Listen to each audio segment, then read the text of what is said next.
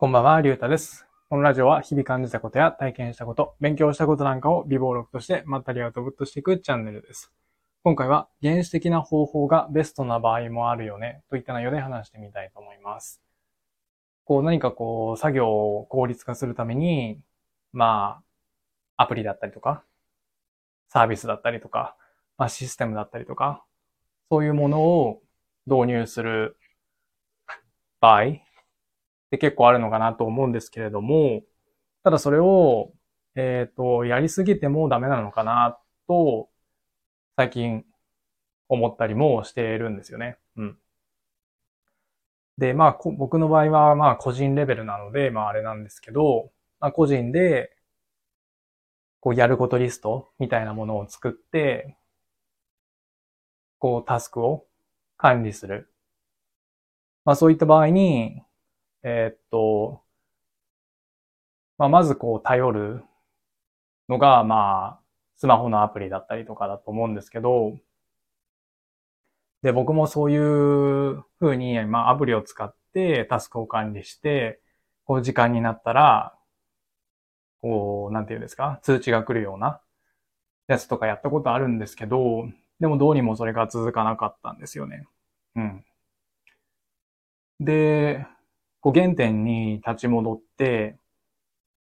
こう紙に書いてみるようにしたんですよね。このやることっていうのを箇条書きで。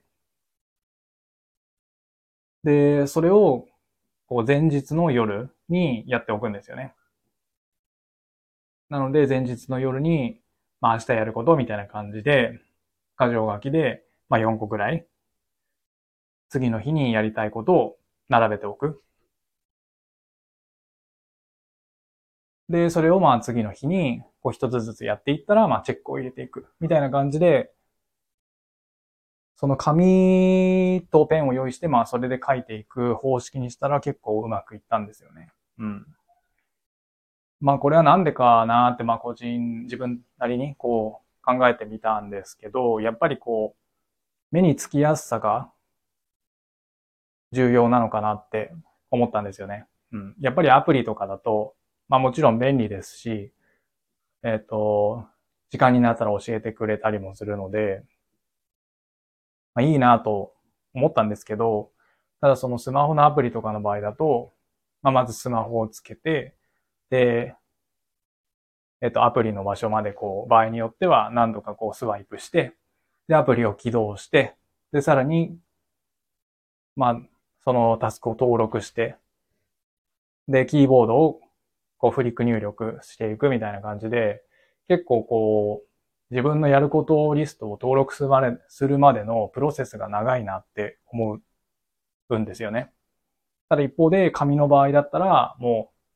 僕の場合はもうバインダーに、こう、A4 用紙の紙を、まあ10枚ぐらい、こう束で、えっと、挟んでいるので、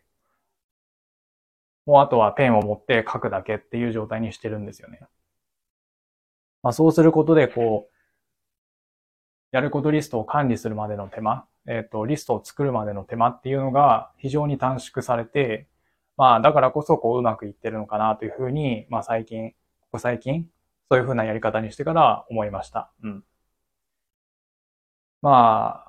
もちろんその個人でやるか、まあチームでやるかとか、まあ会社でやるかとかでも大きく変わってくるとは思うんですけど、まあただこういった、まあ原始的な方法も時には、まあ、なんていうんですか、ベストな選択肢になる場合もあるのかなと思っております。うん。まあやることリストだったら、まあ今だったら Notion とかもあると思うんですけど、で、そういうその Notion の活用術みたいなものとかも、まあ探せば、まあもちろんあるとは思うんですけど、うん。まあこういう本当に原始的な方法であった方が、こう頑張って効率化するまでのその時間をかけるよりも、まあすぐに、うんと、済む。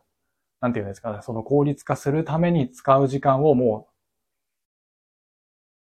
すぐ、こう自分の解決策のために使えるっていうか、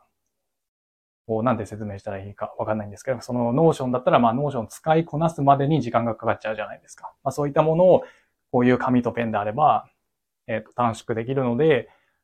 まあ、その時々の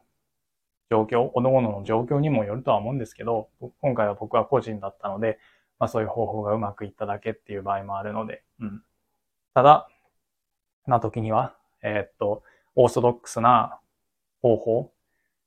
本当にシンプルな方法が役に立つ。それが一番いい選択肢っていう場合があるなと思ったという話でございました。というわけで、今回は原始的な方法がベストな場合もあるよねといった内容で話してみました。今回はこれで終わります。ありがとうございました。